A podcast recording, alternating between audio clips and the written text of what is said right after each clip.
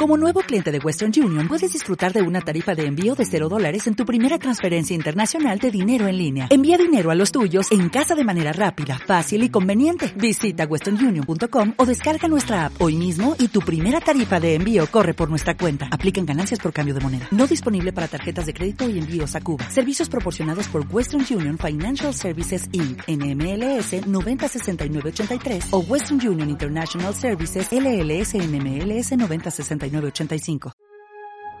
las opiniones vertidas en este programa son exclusiva responsabilidad de quienes las emiten y no representan necesariamente el pensamiento ni la línea editorial de esta emisora. Vínculo de Emprendedores, un programa para impulsar y generar proyectos.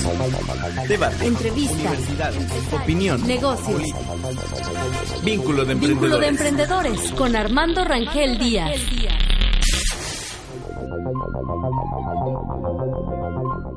Muy buenos días amigos, les saluda Armando Rangel Díaz desde Cancún, Tanarroa, el Caribe mexicano, una mañana fresca con este norte que nos está eh, cobijando, eh, los vientos del norte, una temperatura de 26 grados centígrados. Y es una mañana que se ha convertido pues en un escenario donde mágicamente detienen ahora al señor José Luis Abarca, expresidente municipal de Iguala, junto con su esposa María de los Ángeles Pineda Villa. Y les digo por qué mágicamente, porque todo pareciera que están administrando los tiempos del conflicto, de la desaparición de los jóvenes de Ayotzinapa. Los 43 jóvenes de Ayotzinapa. Esto, la verdad, pues uno dice que bueno que hayan ya tenido la fortuna, si la queremos llamar así, o el, oh, el trabajo de la inteligencia del gobierno federal de detener, de ubicar a los que 37 días a este matrimonio que supuestamente fue el que el que fue el los actores intelectuales de tan atroz, atroz acto de lesa humanidad en contra de los normalistas de Ayotzinapa. ¿Qué es lo que hay atrás de todo esto? Y nos hemos preguntado.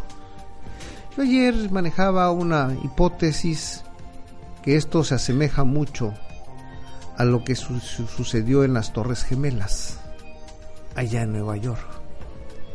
¿Y por qué hago esta analogía? Por una sola razón. George Bush, para poder tener una justificación para atacar a Irak y meterse a una guerra, pues tuvo que sacrificar las Torres Gemelas y a 3.000 gentes. Y está documentado, ¿eh? Está documentado, cierto o falso, pero ahí está documentado de mil formas. Y aquí obviamente a lo mejor no nos vamos a ninguna guerra contra nadie pero si hay una guerra contra supuestamente el crimen organizado. Pero lo que sí instauraron, aparte de la guerra, fue un mundo de terror en Estados Unidos y en el mundo. Y aquí en México, pues han instaurado precisamente con esta atroz y bestialidad acción en contra de los normalistas de Ayotzinapa, pretendieron establecer un gobierno de terror, el terror del Estado, como política del Estado. Y esto pues ahora sí que se les volteó el chirrión por el palito, como dicen.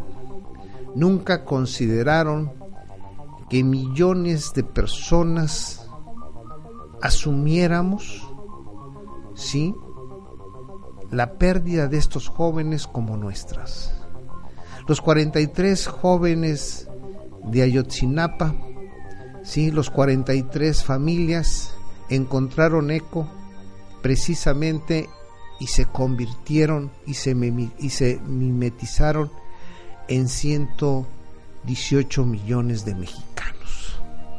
Así de simple fue esto. Y esto obviamente ha alterado enormemente a los partidos políticos que todos están coludidos y metidos en el ajo porque bien ya lo decía Alejandro Encinas el día de ayer, antes el PRD ponía a los muertos, ahora pone a los verdugos. Y estos verdugos ahí están, los más visibles, Ángel Aguirre Rivero, exgobernador, Ángel Aguirre Rivero, exgobernador del estado de Guerrero, José Luis Pineda, José Luis Abarca, expresidente municipal, María de los Ángeles Pineda Villa, su esposa, sus hermanos, sus familias, los cárteles, los delincuentes. Pero ¿quiénes están atrás de todos ellos? Ya sabemos que está el PRD. Ya sabemos que también atrás de Ángel Aguirre está tanto el PRD como el PRI, como el PAN, como Convergencia, como PT. Están todos en el ajo porque todos le dieron el respaldo. Nadie puede decir que no a Ángel Aguirre Rivero. Porque vino, usted dice, puede decir, es que Ángel Aguirre Rivero apoyó a la candidatura del gobierno del Estado, fue candidato del PRD, sí, Nada más que César Camacho Quirós, presidente del Comité Ejecutivo Nacional del PRI, salió a decir que no había justificación ni razón para que Ángel Aguirre Rivero dejara la gobernatura del Estado. Y eso lo involucra. Así como involucra, pues ya no nada más a Carlos Navarrete, a los chuchos, así como involucra a Gustavo Madero, a Ricardo Anaya, al actual presidente del PAN, a los líderes de Convergencia, a los líderes del PT, a toda la clase política partidocrática están metidos.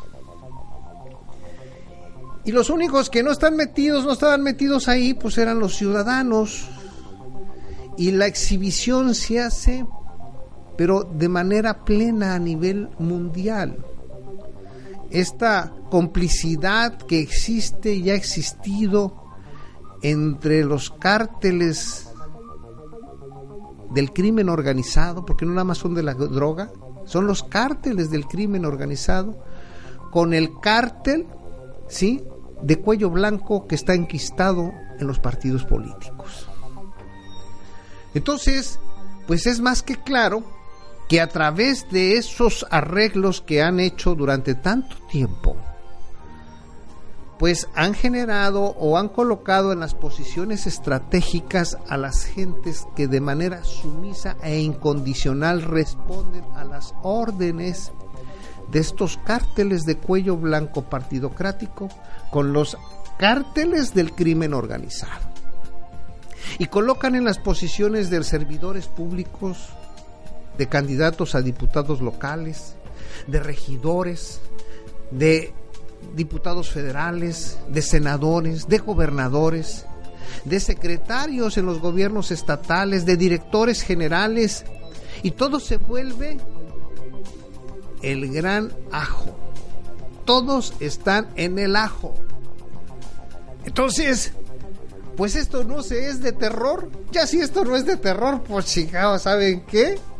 Ya lo demás es un cuento de Blancanieves. Y esto ha quedado exhibido a nivel internacional. Y ahora nos sale el Chicago Peña Nieto que quiere firmar un pacto en contra de la violencia para que no se vuelva a repetir lo de Iguala. Imagínense ustedes qué chabacanerías saca este individuo. Digo, desafortunadamente ya tenemos que hablarle de esa manera, porque no responde a las expectativas de un estadista ya ni de mandatario siquiera. Es un intendente de la República.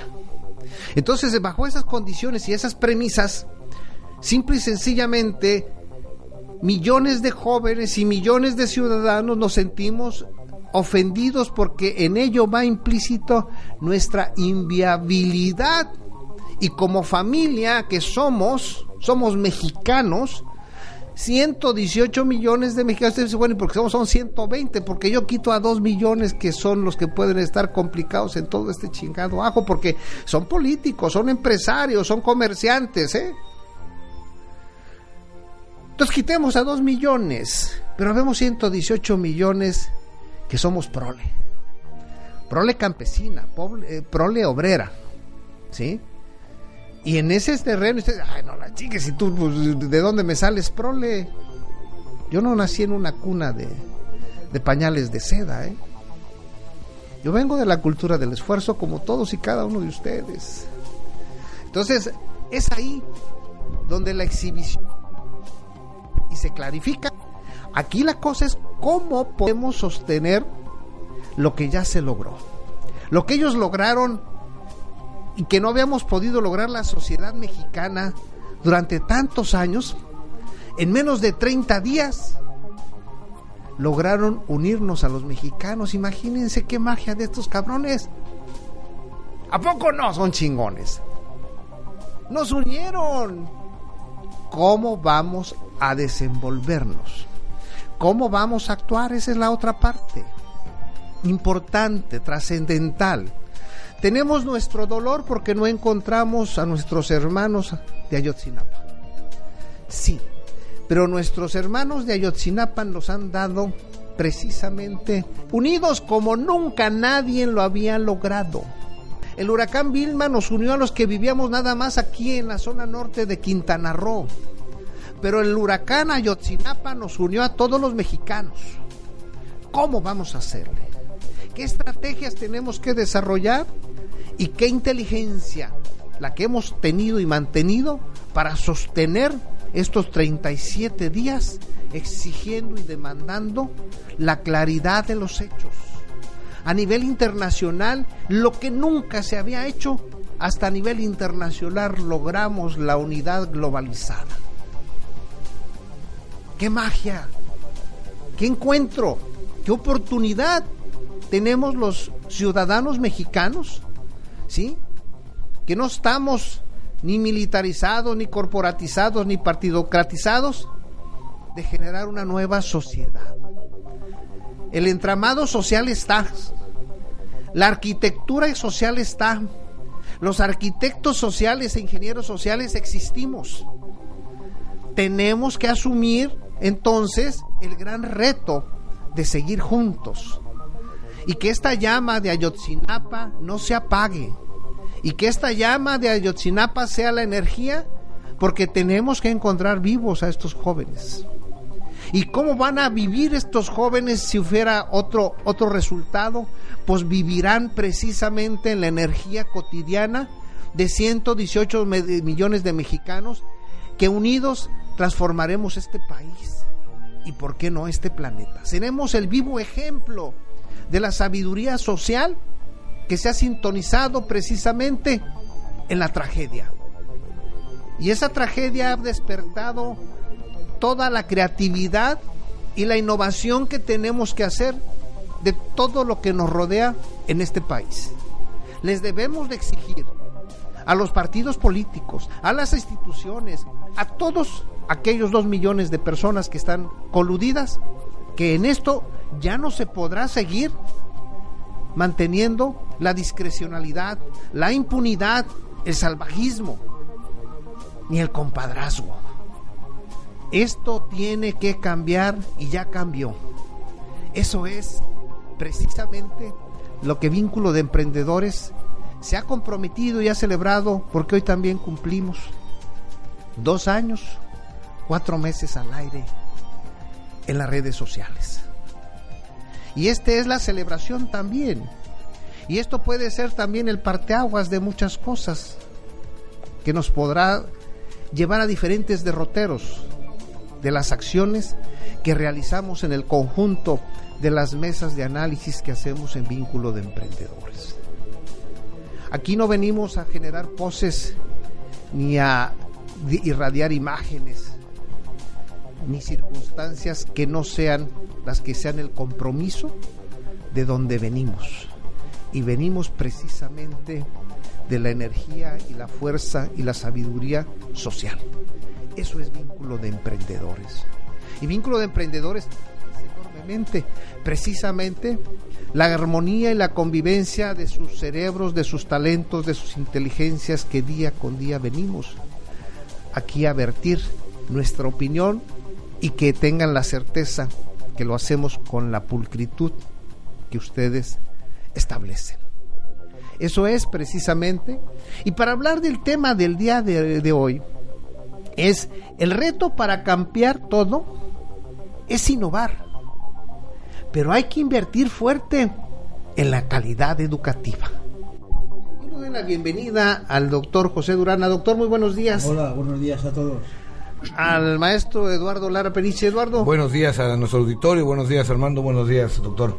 Pues es un gran reto, es un reto extraordinario que se nos, eh, que se nos presenta en este momento porque tenemos que innovar en todas las áreas.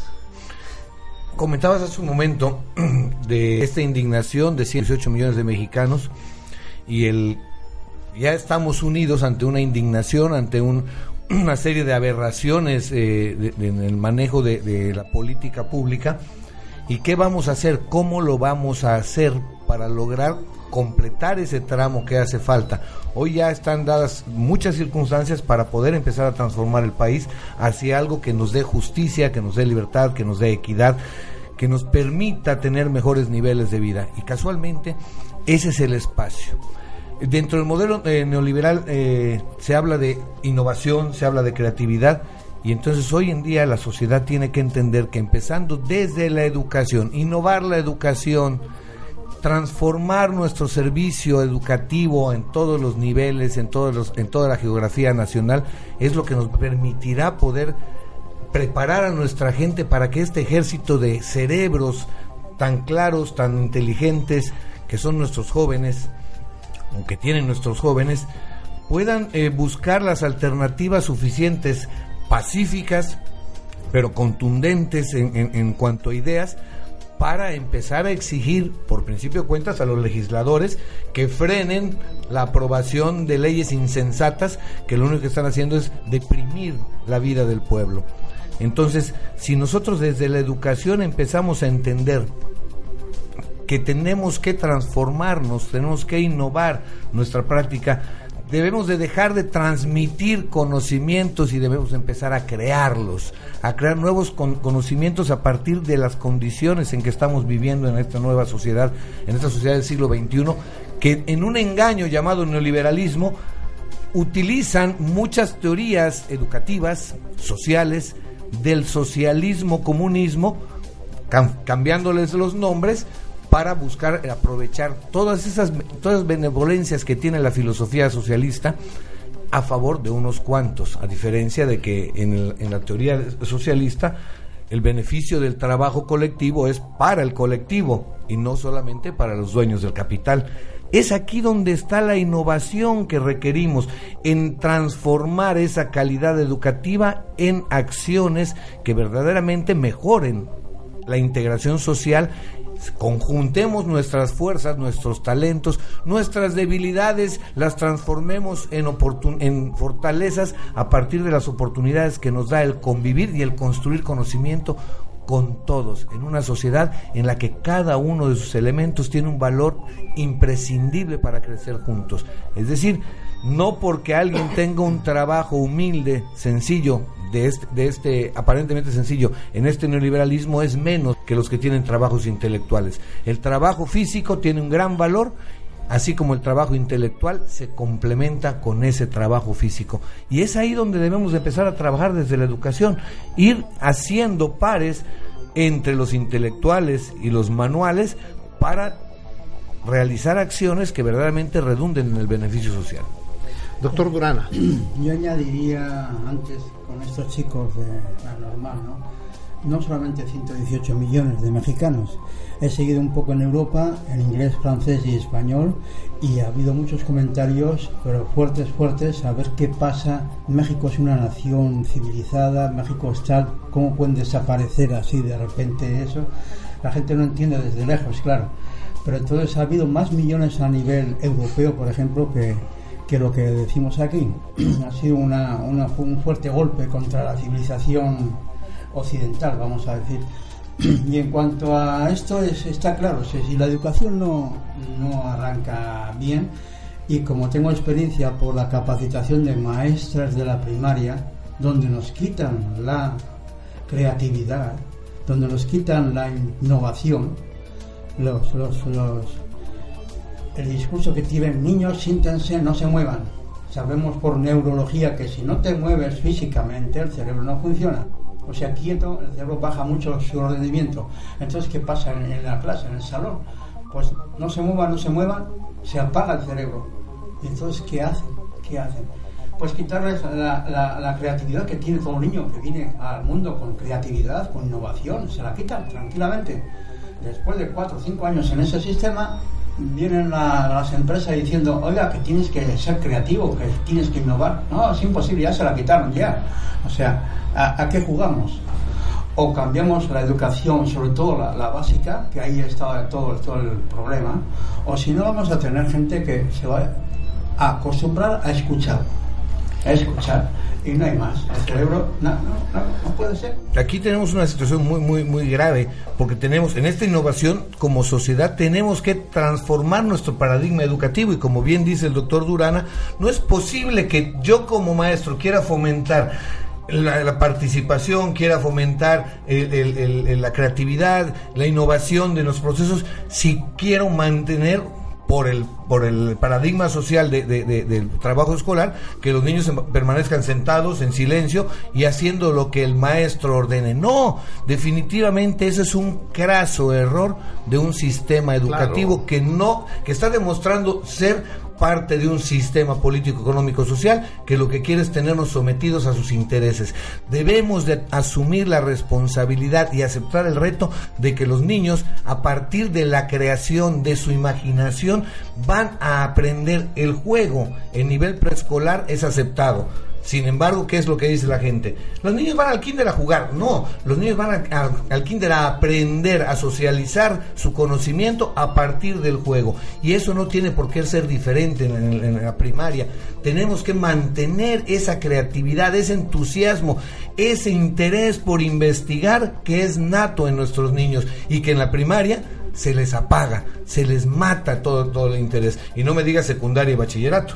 Es que hay una gran diferencia entre ser una maestra de esas antiguas, rígidas, tal, y ser un líder. O sea, con los niños pequeños ser un líder. Vamos a hacer esto, vamos allá, vamos a movimientos continuamente de grupitos. No, no son así las maestras. Tranquilidad, o sea, la clase en silencio, tal, tal. Pero entonces están matando la, actividad del cerebro del niño, están matando la cre- creatividad. De- decía un gobernador aquí en Quintana Roo que tranquilidad viene de tranca. Sí, Es lo que aplica el gobierno. es lo que aplica el gobierno, la tranca. O sea, hay que brincar las trancas. Definitivamente. Definitivamente y dejarlas atrás. Esto es todo un proceso de, de fluidos, de energía para que todo aquello que pueda nutrir al organismo con lo nuevo, lo nuevo se encuentra no en lo estático, sino se encuentra en el movimiento. Definitivamente. Y el movimiento genera energía. Y eso es la muestra de la energía que ha generado precisamente esta atrocidad que han hecho en contra de los normalistas de Ayotzinapa. Ha movido energía tal que ha puesto en movimiento a una sociedad mexicana que estaba aletargada y sometida a un espacio de servidumbre. Y es ahí donde precisamente si nos hubiéramos propuesto esto, llevarlo a cabo con los programas de políticas públicas de movilidad social, jamás se hubiera logrado. Y aquí la sociedad ya se movilizó. Aquí se implementó un escenario, ¿sí? La indignación fue el detonador para que la sociedad se movilizara de manera ordenada, unida en torno a un acto de barbarie. Esto en las conductas sociales genera una innovación, una innovación social porque aquí, curiosamente, aquí curiosamente, ciudadanos, tanto urbanos como rurales, nos hemos sumado a esta unidad. Eh, clases sociales dejaron de existir y hemos salido a dar la cara, hemos ocupado los micrófonos para asumir también un compromiso de manera clara y específica ante tal brutalidad gubernamental y partidocrática. Eso se llama innovación. Eso se llama innovación social. Y si la innovación social se conjuga con la energía que genera la movilidad estudiantil, muestra de ello es que los jóvenes politécnicos se han movilizado también y han generado una innovación en el ámbito de la política educativa. Han generado su espacio para sentar aquellos individuos que se sentían los intocables como Emilio Chuaifet y hábilmente el único que tuvo la habilidad y la audacia fue Miguel Ángel Osorio Chón, secretario de Gobernación, de que de bote pronto él agarró y asumió, identificó e interpretó la innovación política que los jóvenes del Politécnico estaban realizando. Y que por cierto, le jalaron la pinche rienda y lo sentaron de nuevo, ni madres, cabrón. Aquí no te levantas. Por una parte, pero por otra parte tampoco engañó a los jóvenes politécnicos Ah, por supuesto al que salir no. a, a- a salir a su estrado con, con- con altoparlantes y todo. O sea, eso es fue muy evidente que e- efectivamente el tipo entendió el movimiento, entendió la innovación y quiso aprovechar el momento. Pero el pueblo no le cree porque al fin y al cabo ese hecho de que el señor salga muy ufano, muy valiente, muy muy muy entero a enfrentar a los jóvenes este eh, politécnicos en, en, en Bucareli sa- saliendo a, a su, a su templete, pues obviamente ya estaba preparado. Sin embargo, Pero, ah, tuvo no, tuvo no le quitemos la innovación. no, no, no, no, a eso, a eso voy. Tuvo la, la- la agilidad de aprovechar el momento, la coyuntura y armar su teatro, que es innovación. Por supuesto. Porque al fin y al cabo, nadie, el pueblo no se lo cree, no le cree las buenas intenciones. Pero la acción, la verdad sí, es cierto, hay que reconocer que el tipo supo aprovechar Yo reconozco su acción en la Sí. innovación. Sí, sí, No me meto eh, al final porque, bueno, podemos especular en muchas variables, pero aquí sí a lo que voy es que esto ha servido para que el, el déspota de Emilio Choaifed, porque es un déspota, Total. sí, tenga que ir ahora a Zacatenco. Tiene que ir a Zacatenco a sentarse con los muchachos politécnicos. Pero así también tendrá, ¿sí? El que no se ha bajado de su pedestal, que sigue siendo, se siente Dios, pero yo no sé de dónde, ¿eh? Enrique Peña Nieto no ha ido a visitar la población de Iguala. Ni idea. No, pero es que tiene que ir. Debe de ir. Bueno, si quiere seguir siendo presidente, si quiere seguir siendo el, primer interino de este, eh, perdón, de- el, el- el intendente de este país, pues tiene que ir a Iguala. El miedo no anda en burro. No, el lo que sea. O sea, no puede ser que ante tal tragedia el individuo se encierre en su palacio. Y de ahí no va a salir. ¿Sí? Entonces habla que eso no permitió ni, y que al final es un, es un es un es un mensaje muy claro que debemos nosotros de aquí de, de, de exhibirlo.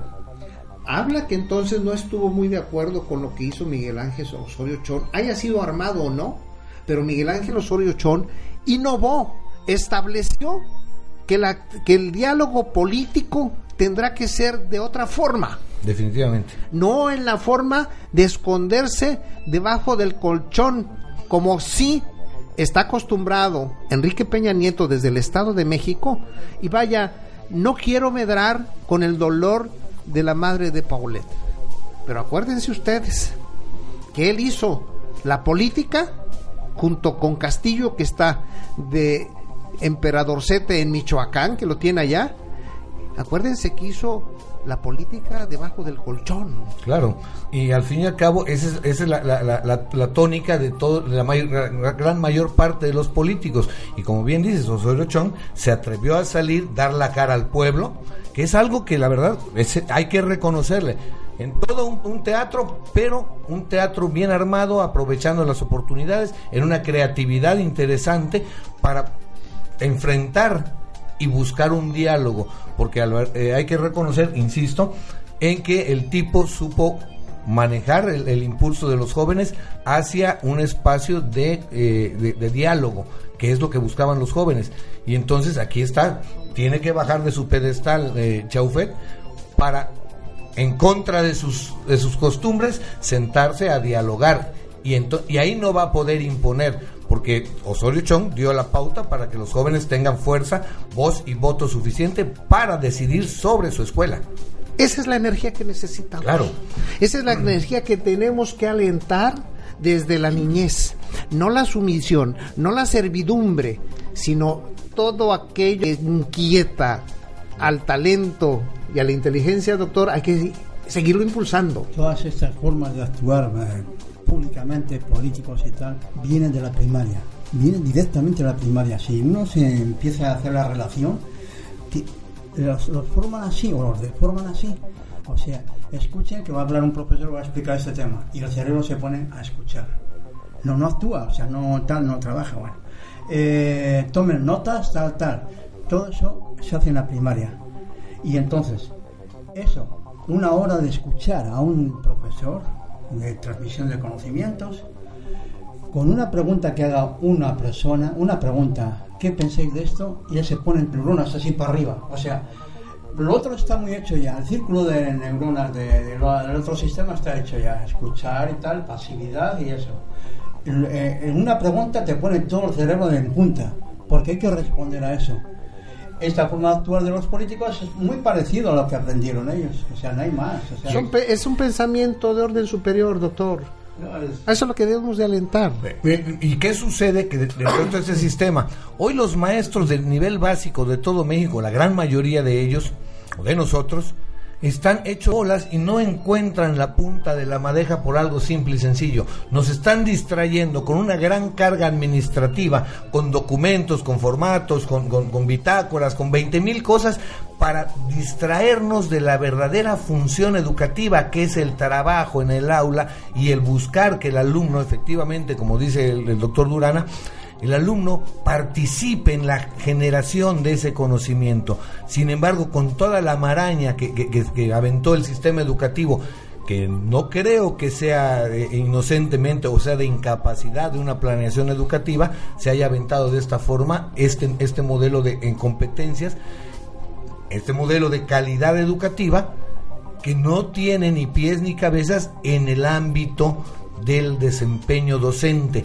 Simple haciendo un análisis de todas estas nuevas, estos consejos técnicos escolares y revisando los procesos que llevan, descubro que al fin y al cabo esto es un sistema de gestión de calidad empresarial aplicado a las escuelas, con- modificándole norm- eh, términos, nombres y distorsionándolo para tratar de ocultar la realidad de aplicar un sistema económico a un sistema educativo, lo cual no es nada fácil, lo cual no es lo, adecuado. Sin embargo, ante estas condiciones los docentes debemos de ser muy claros, muy objetivos en transformar esto que nos están dando en algo positivo, porque tampoco podemos generar un espacio de que todo esto que nos están dando es negativo, no, tiene cosas muy positivas.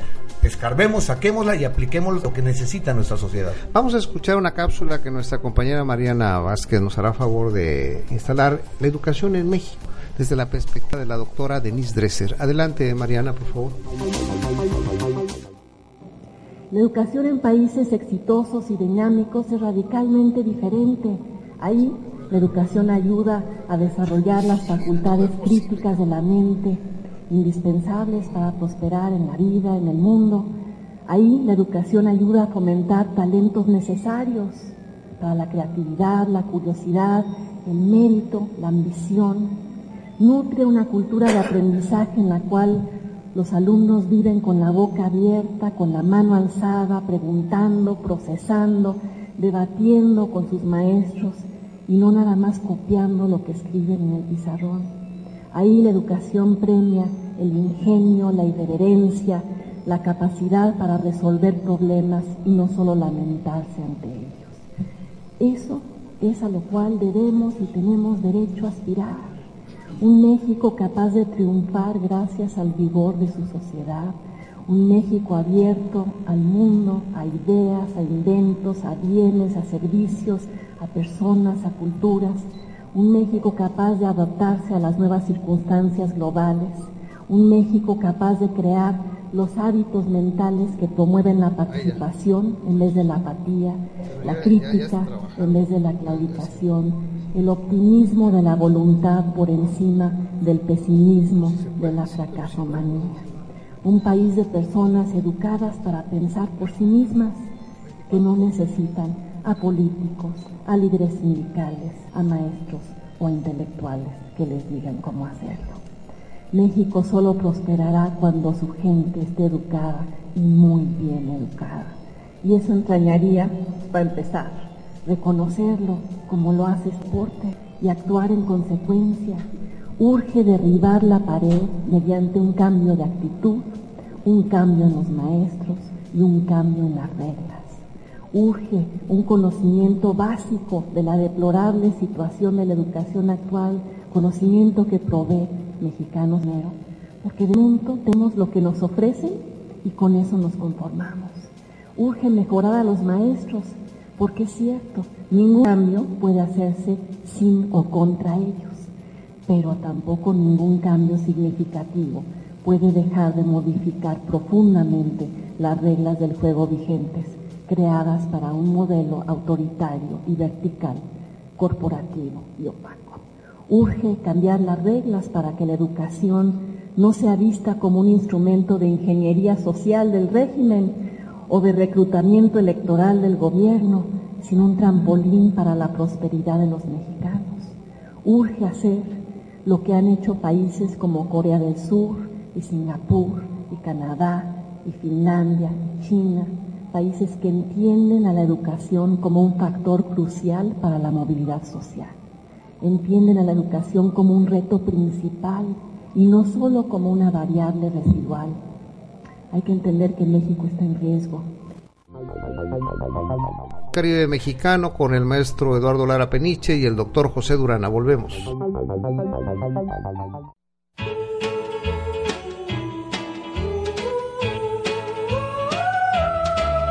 Someday I'm gonna write the story of my life. I'll tell about the night we met and how my heart can forget the way you smiled at me. I'd like the world to know the story of my life. The moment when your lips met mine and that first exciting time I held you close to me. The sorrow when our love was breaking up, the memory of the broken heart, and later on the joy of making up, never, never more to part. There's one thing left to do before my story's through. I've got to take you for my wife, so the story of my life can start and end with you.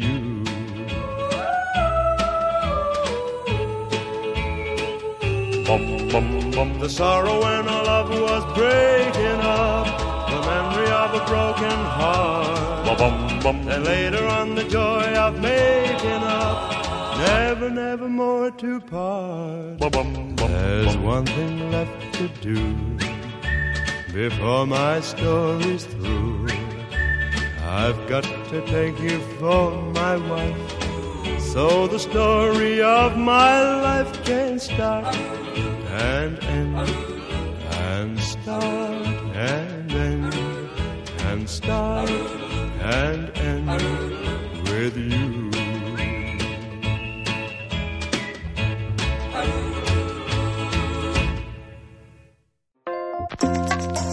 Si tu negocio no está en internet, no existes. Incrementa tus ventas e invierte de manera efectiva en publicidad. Anuncia tu empresa con imagen y voz, con nuestros servicios en la radio, página de revista y sitio web. Llámanos al 847-5778, aquí en Luces del Siglo.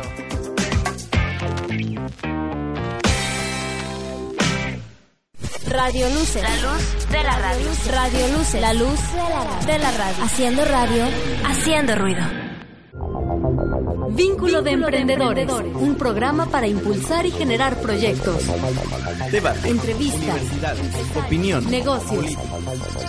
Vínculo de Vínculo de emprendedores. Emprendedores con Armando Rangel Díaz.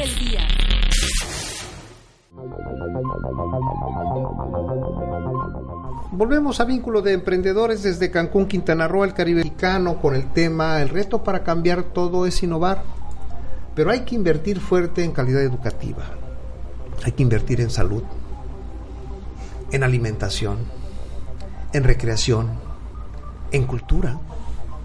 Hay que establecer que el escenario más propicio para podernos incorporar a ese, a ese monstruo que se llama eh, globalización y más que ese monstruo es ese el monstruo es el mercado en donde cada momento se cambian las reglas laborales donde cada proceso de innovación pues los países lo que obtienen son conocimientos que transforman o que los traducen a instrumentos tecnológicos que pues les da ese excedente financiero para poder entonces redistribuir aparentemente la riqueza.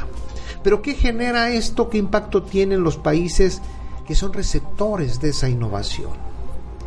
Pues tienen que pagar, tenemos que pagar grandes cifras, grandes desembolsos que nos distraen de aquellos que son realmente estratégicos y relevantes. Relevantes, ¿eh? no irrelevantes, son relevantes. El poder crear esa plataforma del conocimiento y de la cultura, de la recreación, de la alimentación, de la salud, del, del- del ejercicio pleno del derecho, para poder generar una sociedad totalmente activa, productiva y generadora de espacios nuevos. Eso no lo lograremos si seguimos actuando de manera mezquina, en la absoluta y total impunidad, en la oscuridad del poder. No se podrá lograr. Pero si, sin embargo, si generamos toda esta revolución, todo este cambio, el reto para cambiar todo es la innovación integral que requiere una sociedad. Y es por eso que aquí, en este espacio de coyuntura que vivimos en vínculo de emprendedores, con toda esta audiencia tan vasta que hemos construido desde aquí en las redes sociales, en Internet, en Facebook, en LinkedIn, en otros espacios de la, de la comunicación convencional, es porque buscamos innovar en la forma de analizar, de dilucidar quién y cómo podemos obtener el mejor rendimiento para un beneficio colectivo, donde nos dé la oportunidad de compartir escenarios diversos que nos haga ejercitar nuestro hámster que traemos aquí en la cabecita loca. Y es ahí en ese vínculo de, donde intervenimos muchos factores. Interviene, por ejemplo, Mariana Vázquez, que viene aquí, hace un gran esfuerzo por estar, ¿sí? Compartiendo con nosotros, aunque a veces no le pagan ni nada, pero ella viene y está comprometida aquí, ¿sí? Entonces, pues bueno, y nosotros que aquí no cobramos un peso. Y que sin embargo nosotros venimos con ese entusiasmo, con ese compromiso de compartir. Y si no es en este espacio, vamos a crear otro porque esto no nos lo cierra, si nos lo cierran, abrimos otro. O sea, somos gentes dinámicas y productivas. Aquí, aquí no se cerró vínculo de emprendedores. Vínculo de emprendedores ha existido, fíjense, a pesar de las, de las eh, arrogancias del poder de Joaquín Hendrix,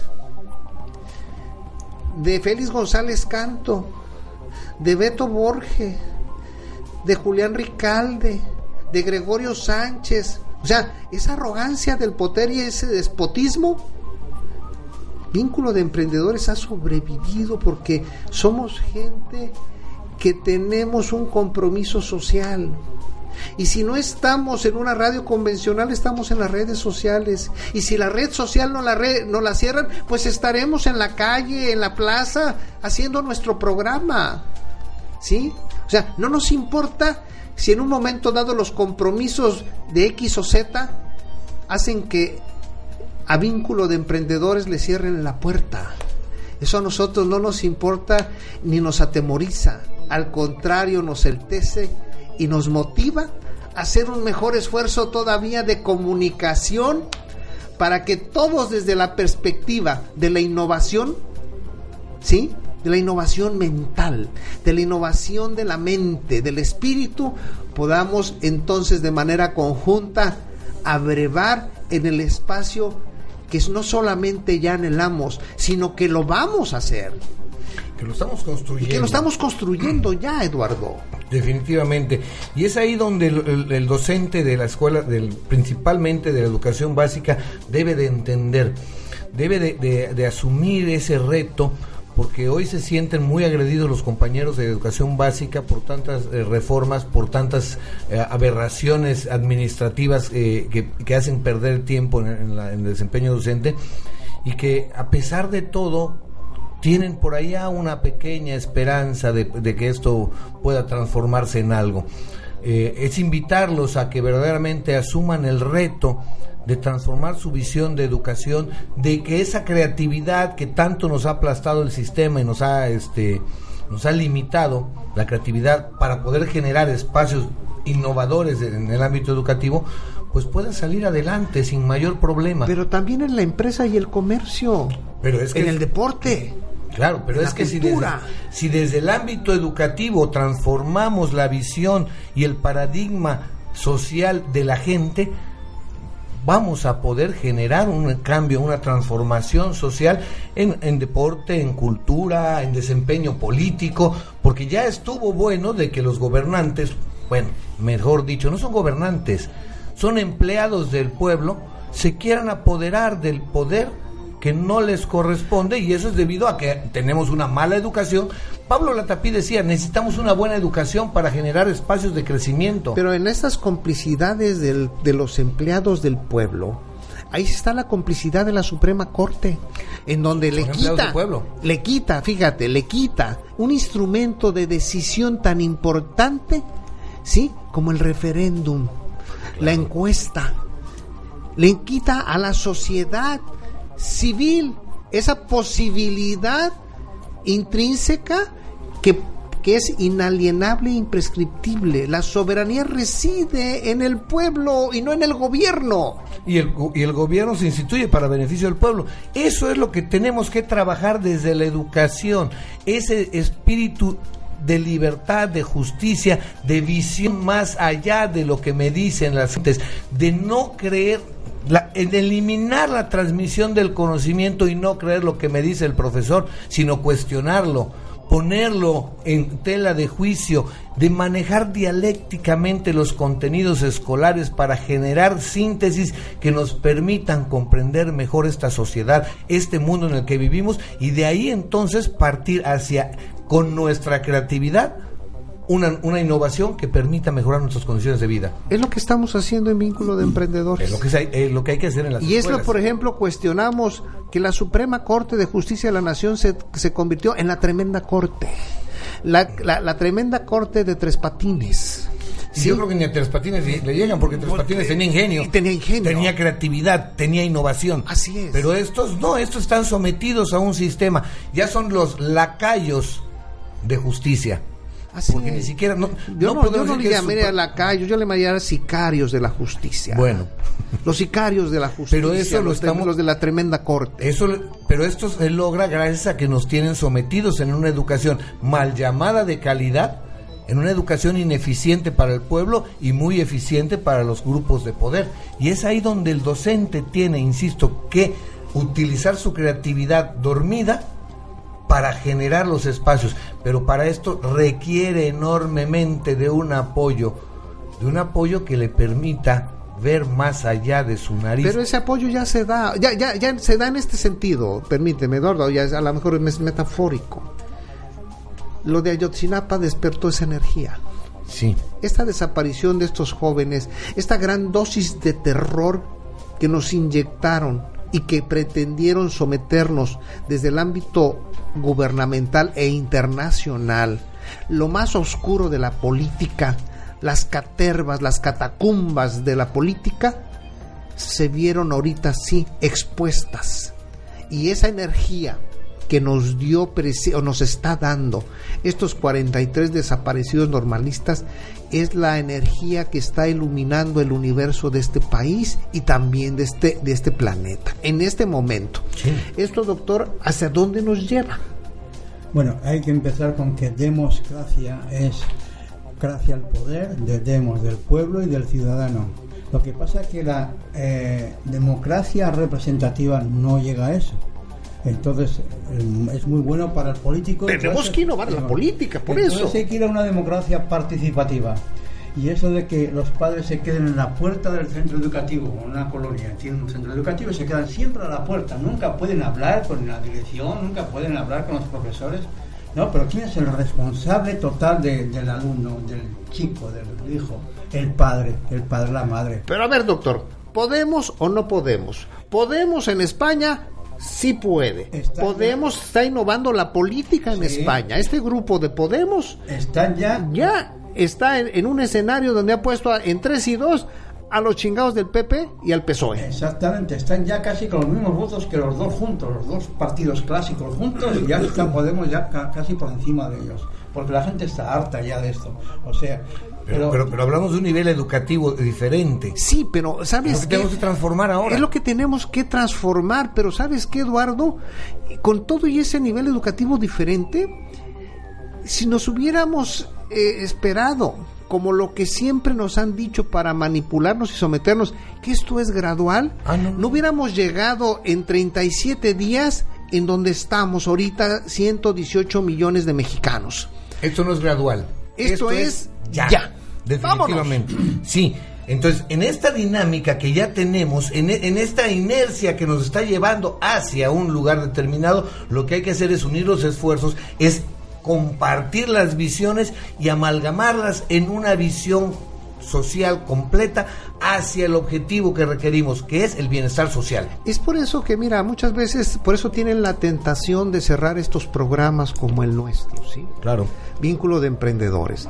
Esta es la tentación continua, constante, que se dejan presionar eh, o los políticos presionan o los intereses en torno a los políticos para que estos espacios se cierren y dejen de existir, argumentando 20 mil cosas, que no hay dinero, que no hay recursos, que no hay N cosas.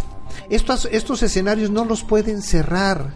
Y si, si fueran un poco más inteligentes, son escenarios que se tienen que promover no nada más por el, ámbito empresarial, sino por el ámbito gubernamental. Tenemos que crear esta sinergia para sintonizar toda esta energía y armonizarla en innovación social. El gran problema está en que nuestros empleados, como los usurpadores del gobierno, pues se sienten infalibles, se sienten dioses y creen que su palabra es la única verdad. Y es ahí donde están equivocados, porque siempre, y lo dije hace un momento, la dialéctica es un proceso de construcción de conocimiento imprescindible.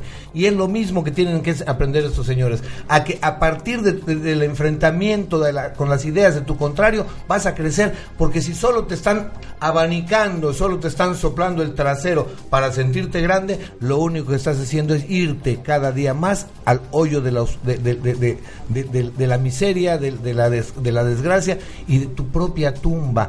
Mientras no tengas un contrario que te confronte y te haga, neurológicamente hablando, el doctor nos puede explicar mucho mejor, que te haga desarrollar tus capacidades. Pero eso no lo aprendieron en la, en la básica, ahí se aprenden las cosas.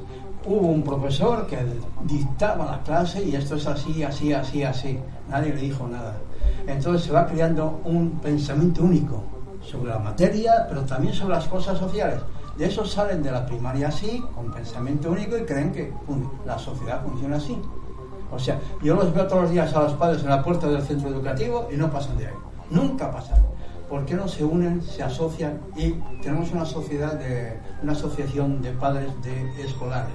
¿Nos deja entrar aquí a discutir las cosas con la directora, con las profesoras, sí o no? Pero que no les dejan en la puerta. O sea, es que, es que da pena cómo se quedan en la puerta del centro. Sometidos Sí, a- Es como si dejaran en la puerta a un programa como el nuestro y decirle, si ahí está el escenario, pero sabes qué, ya no participas. Esto, mire, eh, eh, esto es, tan, ta- ta- es el juego de Juanelo que dicen. Esto, si los aviesos intereses que quieren en un momento dado que vínculo de emprendedores se cierra, hacemos una convocatoria en Facebook a ver quién nos da espacio. ¿Quién nos abre esas puertas, hombre? Esto es tan grande y tan, y, ta- y tan generoso que la red social internacional yo no dudaría que financiaría un programa de este tipo. Pero cuidado, ¿no? el ¿Eh? político está detrás de las redes, ¿eh? O sea, Ah, no, bueno, por supuesto. Yo no dudaría que hay, que hay políticos por los intereses que se concurren en torno en donde está vínculo de emprendedores que quieran cerrarlo. La ley mordaza Sí. que están imponiendo en España es eh, quitar todo Pero esas- si, si en China lo han querido imponer y no han podido, A doctor. ver, a ver, en México también lo están haciendo. Lo están Tú haciendo. Ver que de repente en Facebook quieres compartir algo que te parece interesante y resulta que el contenido ya fue eliminado. Entonces, a- a mí- a que, que no nos vengan con cuentos de que en China, de que Pues claro. en, en Venezuela, de que en Cuba, de que están reprimiendo la libertad de expresión. Si en México la tenemos y la tenemos tan amplio como los contenidos educativos. Desde ahí empieza la, la- la- la- represión. La represión eh, de la información. Y el bullying, todo Así empieza es. ahí. Vamos a escuchar una cápsula que a mí en lo particular me llama mucho la atención, de un libro que presentó Sir Ken Robinson que se llama El elemento. El elemento. Un factor bien importante en el contexto de cómo este individuo eh, científico, eh, doctor también, como el doctor Durana, interpreta la educación en el elemento. Adelante, Mariana Vázquez, por favor, si eres tan amable. muy firme de que la mayoría de adultos, eso significa vosotros, ustedes, no tienen idea, ninguna idea de cuáles son sus verdaderos talentos, ninguna idea de cuáles son sus capacidades o destrezas genuinas. Por mi experiencia puedo decir que la mayoría de las personas han pasado la mayoría de sus vidas haci- haciendo cosas que no les interesan enormemente. Ha- Hacen trabajos, desempeñan tareas que simplemente tienen que hacer porque han sido obligados para hacerlo por sus circunstancias. No, lo quiero, no quiero decir que sea el caso de todos ustedes. De nuestras instituciones, sobre todo las educativas, no contribuyen a ese, cumplimiento del talento. Normalmente marginalizan, marginan el talento y lo ahogan. Y esto nos lleva a un- toda una serie de ideas falsas sobre lo que es el talento. Una de ellas es que es algo poco común, que solo pocas personas son talentosas, tienen verdadero talento. Otra idea falsa es que el talento no se, solo se encuentra en determinados ámbitos. Y la tercera idea falsa sería que o bien tienes talento o no, y no hay nada que puedas hacer sobre ello. Y yo creo que todas estas ideas son incorrectas. Si quisiéramos tener un compromiso genuino en Europa por, el cu- por cultivar el talento, habrá de empezar basándose en otras premisas. Gente cree que no tiene talento, pero hay gente que descubre su talento y vive todas sus vidas buscándolo, persiguiéndolo. Así que yo creo que esa es la diferencia. Hay una expresión en inglés que se le llama estar en tu elemento. En español también existe. existe. ¿Qué significa eso? Pues si estás en, su, en tu elemento, haces aquella cosa que te da realmente felicidad, en la que te sientes cómodo. Entonces, ¿en qué, ¿en qué consiste? Sentirte en tu elemento. Creo que consiste en dos cosas principalmente. La primera sería es que estás haciendo algo para lo que tienes una aptitud natural. Algo que entiendes, que comprendes bien y que te emociona, que te fascina. Todos nacemos con habilidades extraordinarias. Somos capaces de crear, intuir y emocionarnos.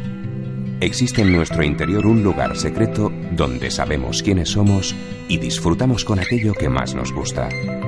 Es el elemento. Encontramos nuestra fuerza, nuestro talento, de una manera especial y desarrollamos unas habilidades que nos hacen únicos. Aquellos que creen en su poder, que no pierden la fe en sí mismos, crecen y se convierten en los protagonistas de su propia vida. Se sienten preparados para enfrentarse a cualquier reto que esté por venir. Recuperar el elemento es clave ante un futuro cada día más incierto y cambiante. Solo tienes que buscar donde siempre ha estado, dentro de ti. El elemento. Descubrir tu pasión lo cambia todo. Lo nuevo es nuestro elemento. Y es ahí donde el elemento, el individuo, detona todo su potencial. Bien lo plantea Ken Robinson y bien lo hemos podido observar en múltiples escenarios donde observamos, por ejemplo, Paul McCartney. Paul McCartney, nadie, el, el maestro de música le decía que no tenía talento. A Ringo Starr, ese maestro de música que tuvieron en Londres, allá en, en el Reino Unido, de música, decían que no tenía talento y él tenía a cuatro Beatles ahí en su clase. Entonces, es el que no tenía talento será pues, el maestro. Y es que aquí viene el concepto interesante de la visión que nos ha impuesto un sistema social Así es. desde la economía para etiquetarnos, para clasificarnos en un espectro funcionalista. Entonces no es posible que sigamos con esta situación. Tenemos que entender que los retos del siglo XXI son aprender a vivir dignamente, cosa que el sistema no nos quiere permitir. ¿Quién nos etiquetó? ¿A quién le permitimos? Al sistema. Que a los mexicanos nos etiquetaran como huevones. Al sistema. Por incapaces, poco creativos. Si, si observamos a, a, a, un, a, un mexicano que trabaja en Estados Unidos, trabaja desde las 5 de la mañana hasta las 7 de la noche. Vas a ver por qué. El sistema tiene esa situación. ¿Quiénes son los que más creen que el mexicano es huevón, incumplido, informal? Nosotros mismos como mexicanos. Porque, Sin embargo, la mano de obra mexicana es ansiada por el resto de los países del mundo porque saben que es todo lo contrario. Todo lo Somos responsables, somos trabajadores, somos creativos, somos ingeniosos, somos innovadores. Insisto, en- a nivel mundial está reconocido que cualquier problema que se dé en una máquina eh, eh, mecánica, en una máquina electromecánica, si no tiene reparación, el mexicano le busca un remedio y la hace funcionar. Ese talento, esa gran capacidad que es nata en nuestra, en nuestra sociedad, nosotros como sociedad no la hemos valorado. Sin embargo, en el extranjero sí la valoran. Ah, pero aquí el y la quieren, sistema, y la quieren sí, pero el sistema partidocrático le ha sido más cómodo que esta etiqueta prevalezca para entonces ellos asumir, sí, que ellos, que a través de ellos los mexicanos podemos obtener dentro de la dádiva, la despensa, el, embute, la torta, el chayote, la corrupción, la gorrita, la playerita, el elemento que nos pueda motivar un poquito. Y en ese, y en ese abuso, y en esa arbitrariedad, y en esa perversión, la partidocracia y la clase política y empresarial, sí, transnacional, han urdido a toda una nación que es una nación huevona y dejada. Y no es cierto eso. Claro que no. el- por eso decía, el sistema es el que ha permeado en nuestra sociedad ese concepto y la gente la ha comprado muy barato ese concepto creyendo que es una realidad y no es cierto. Eh, recordaba hace eh, varios años mi papá le- leía el periódico en donde criticaban en un artículo a los pescadores de Celestún, me parece, en Yucatán. Dice, no es posible que estos eh, idiotas periodistas estén criticando que porque el pescador a las 11 de la mañana ya no tiene nada que hacer, ya regresó del mar y le valió gorro. Pero no sabe esta gente que el pescador sale a las 4 o 5 de la tarde, pasa la noche en el mar buscando el, el sustento, arriesgando la vida, Ay, te voy a- rompiéndose te el voy a decir, Eduardo, y sin GPS. Y sin GPS. Y en la noche navegando. Sí. O sea, yo he navegado con pescadores. Y la verdad que es algo, un- una, una, una experiencia extraordinaria. Es navegar sin GPS, sin brújula, más que la que él trae en su conocimiento. Y sabe en dónde está el pescado. Y es algo extraordinario navegar con ellos aquí en el Mar Caribe, en el Golfo de México, en el Pacífico, en el Golfo de Cortés, y saben dónde está el pescado y dónde están ubicados. Entonces ahí vemos que nuestra gente tiene una gran capacidad de aprendizaje, de creatividad, de ingenio, de solución de problemas que el sistema etiqueta como inútil, pero que la realidad social, la realidad que vivimos nosotros los mexicanos es totalmente útil. Porque si no tienes GPS no puedes salir al mar. Discúlpame, nuestros pescadores saben muy bien a lo que se arriesgan al salir al mar y no son nada tontos para poder aventarse esa aventura diaria de, de vida para poder sostener y mantener dignamente a sus familias con lo poco que les pagan por explotarlos indiscriminadamente. Doctor, ¿cómo ve eso? O sea, ya traen un GPS integrado estos cabrones. Y todos los aparatos que tienen y los pescaditos. No, pero no traen ningún aparato estos. No, pues no, pero buenos barcos llevan todo eso. Ah, sí. Estos se lo saben todo por donde andan, los pescados. Eh, eh, ellos, ellos le pueden decir, en tal lugar está la roca en donde hay guachinango. Yo, yo la verdad que he sorprendido la primera vez que me dijeron eso en el Golfo de México, en, a, la, a, la, mitad casi del Golfo de México, con una lancha de las normales. En tal lugar está en la, en la madrugada, ¿eh? eran las 2, 3 de la madrugada. Dice, nos movemos a tal, eh, nos vemos en tal lado donde está la roca. Y tú piensas que vas a encontrar un islote, ¿cuál? Puro mar, todo no se veía puro oscuro. La roca está al fondo. Eh, la roca está en el fondo. Y ahí estaban y empezaron a sacar los guachinangos. Es increíble, es extraordinario. entonces aquí viene a colación lo que siempre he propuesto desde hace ya 8 o 10 años.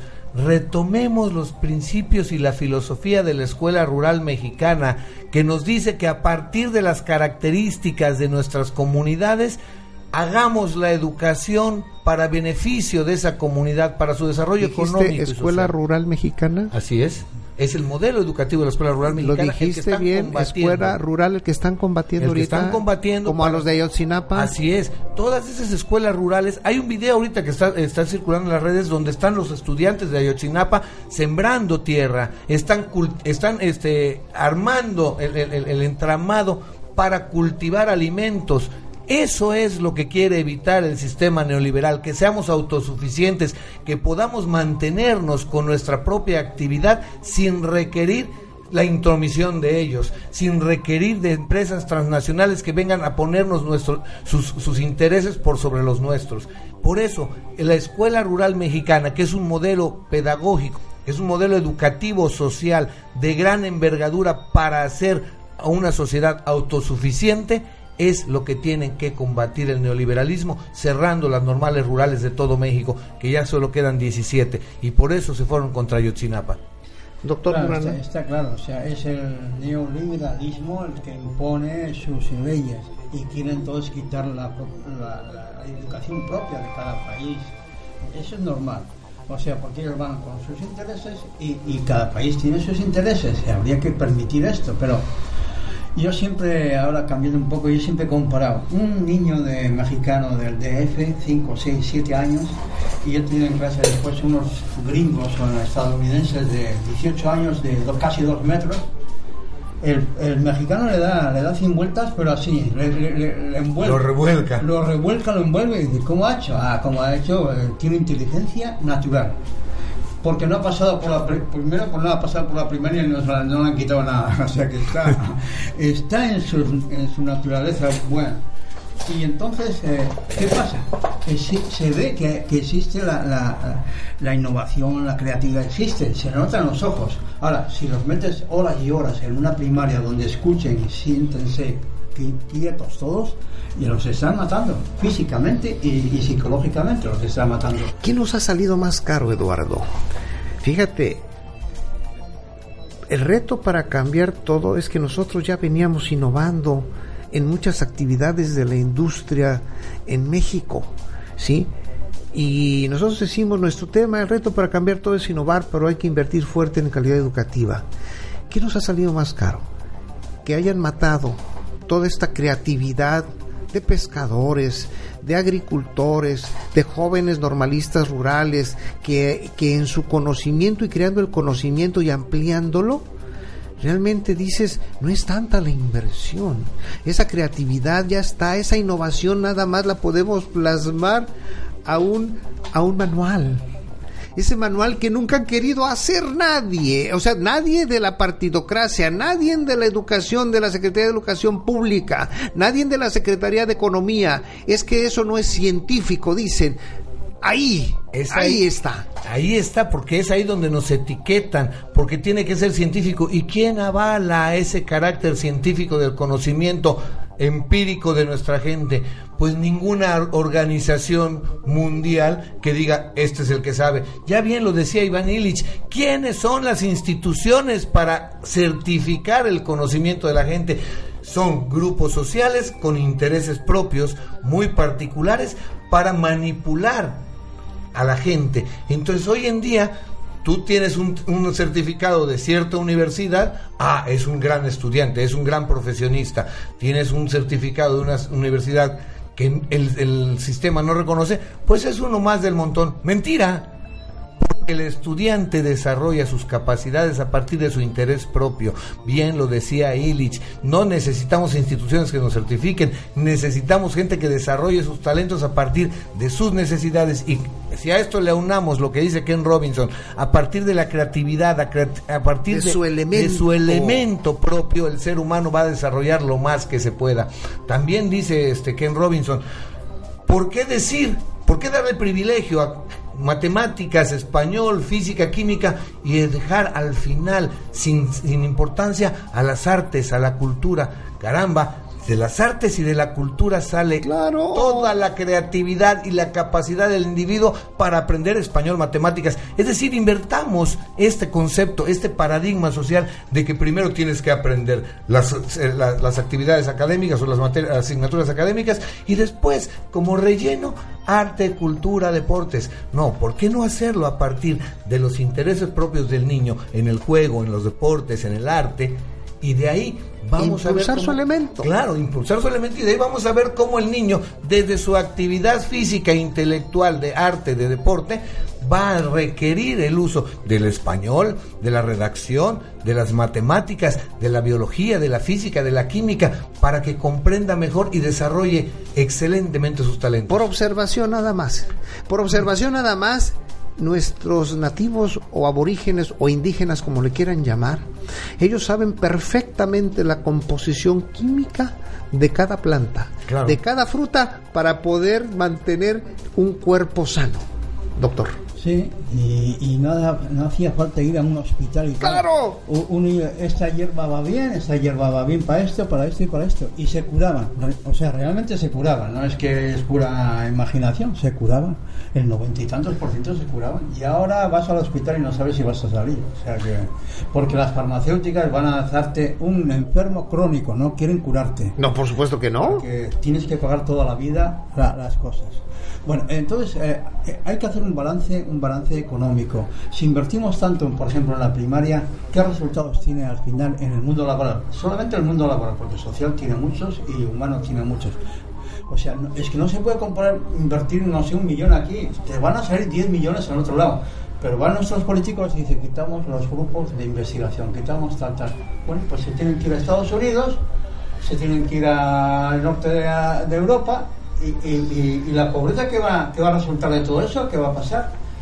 ¿Qué va a pasar? Y no solo quitamos este, eh, también quitamos contenidos temáticos eliminan la capacidad de, razonamiento. Verbigracia en los programas de matemáticas de educación básica, eliminar la parte de lógica y conjuntos. Y te dicen, tienes que hacer que el alumno sea reflexivo, analítico. Ajá y si no aplico y si no utilizo lógica y conjuntos, mi reto es muchísimo mayor y la posibilidad de que el alumno logre comprender todo un proceso de razonamiento es mucho más remota. Entonces, les guste o no, a los, a los políticos del sistema, apliquemos lógica y conjuntos en matemáticas, apliquemos lectura y redacción en, español y busquemos la manera de que a partir de las ciencias, de las, de las artes, perdón, de las artes, del deporte, de los gustos, del elemento del alumno, empecemos a generar conocimiento, o más bien que el alumno empiece a generar su conocimiento a partir de sus intereses propios, que nos dice en, el en los planes y programas de estudio,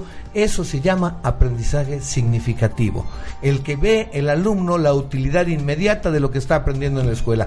Trabajemos a partir del elemento propio del alumno, que hay una gran diversidad, pero podemos hacerlo porque hay creatividad, hay ingenio, hay talento en nuestro pueblo, como bien decías, el caso de los pescadores, en el caso de los docentes también. Claro. Por ahí tengo en una, en una práctica que se hizo de observación de la, de, de la práctica docente, una práctica que hicieron al- alumnos de la universidad, la grabación de un trabajo de una maestra de, de primaria, maravilloso, excelente. La señora se, se puso, de, eh, se disfrazó de cocinera, hizo un trabajo de biología, de investigación, de química, de ahí tomó hacia la, parte social, en las artes culinarias, cómo se, se- cómo se, eh, se alimentan los muchachos, qué tradiciones hay en su familia, y de ahí se fue a una clase de historia una, un talento maravilloso a partir de una cocinera común y corriente en la que se convirtió la maestra. Eso lo tenemos en muchísimos docentes que por miedo al sistema se reprimen. Yo invito a los docentes a que nos liberemos y hagamos verdaderamente lo que sentimos para que nuestros alumnos hagan. Acuérdense que como pasaba en México, en el sitio federal era más común la comida corrida. Claro. La comida corrida no es porque usted corriera. No, la comida corrida era una comida modesta, pero muy sana. Y a bajo costo, muy nutritiva. Y que la verdad solamente iban supuestamente las gentes que con re- pocos recursos. Sí, la gente de poco recurso iba ahí, pero es porque sabía que lo alimentaban. Y lo alimentaban bien y de una manera pulcra. Pero la cocinera era la que daba precisamente el punto del sazón el punto del equilibrio de las nutrientes que debería de llevar ese alimento que se llamaba comida corrida. Y hoy nos cambiaron de esa comida corrida al fast food. Hamburguesas, hot dogs, pizzas y porquería y media. Y bueno, doctor, algo Eh, más, no, ya porque tenemos es que... Además de los intereses de las empresas y del capital, está que el político siempre se quiere meter en educación. El político no es un técnico en educación.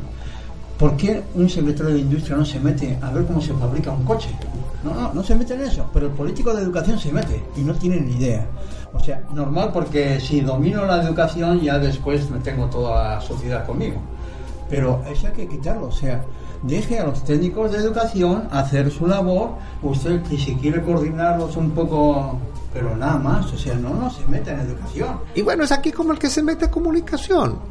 Todos sabemos cuáles son los espacios, cuáles son los escenarios y cuál es el, esfuerzo y el compromiso que tenemos que generar. Y aquí la verdad yo le reconozco mucho a nuestra compañera Mariana Vázquez el esfuerzo y el compromiso continuo, permanente, a pesar de sus vicisitudes y limitaciones económicas y financieras, está aquí con nosotros. Y la verdad que no de señalar, y si tenemos que en un momento dado migrar, pues como yo digo siempre, desde que llegué ya me despedí. Y eso, la verdad, pues simplemente nos lleva a que solamente el, el, el, morral que cargamos es el que lleva nuestro conocimiento, nuestra inquietud, nuestra motivación para poder alentar y transmitir todas aquellas inquietudes y anhelos en un mundo más cercano a la realidad, donde usted potencialice todo lo que usted está pensando, imaginando e innovando para poder desarrollar todo su elemento. Yo soy Armando Rangel Díaz, les agradezco este vínculo de emprendedores y tenga usted la certeza que si no nos escuchamos mañana, pues nos escucharemos después, no hay ningún problema. De todos modos estará usted en el ánimo de vínculo de emprendedores. Vínculo de Emprendedores, un programa para impulsar y generar proyectos, Debate. entrevistas. Opinión. negocios. Vínculo de Vínculo de emprendedores. Emprendedores con Armando Rangel Díaz. Las opiniones vertidas en este programa son exclusiva responsabilidad de quienes las emiten y no representan necesariamente el pensamiento ni la línea editorial de esta emisora.